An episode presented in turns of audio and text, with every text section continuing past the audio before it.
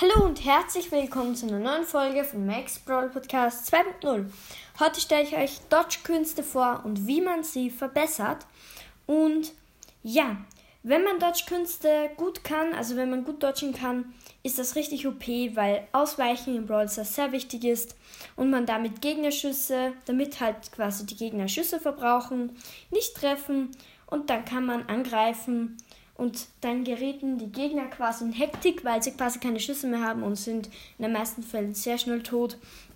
Und ja, was sind Dodge, was ist Dodgen eigentlich? Ähm, das ist eigentlich ganz einfach und zwar Ausweichen von Schüssen der Gegner. Ähm, für was braucht man Dodgen? Ähm, wenn man zum Beispiel eine höhere Ränge spielt, also schon so Rang 20, Rang 30, ähm, werden auch die Gegner wahrscheinlich nicht mehr auto-aimen, sondern schon ein bisschen die Geschwindigkeit von einem berechnen und wie sie das am besten hinkriegen, dass sie dich ja treffen. Und ja, da kommt das Dodgen ins Spiel. Einfach ausweichen, Richtung wechseln, stehen bleiben, ist hier gefragt. Und quasi die Gegner, damit sie ihre Schüsse verbrauchen. Und ja, wie trainiert oder übt man das? Ähm, viel Spielen mit Brawlern, die, mit denen man leicht ausweichen kann. Zum Beispiel Mortis, weil er kann sehr gut dashen. Dann Max, weil sie ist ungeheuer schnell. Edgar, auch wegen der Ulti und auch weil er sonst relativ schnell ist.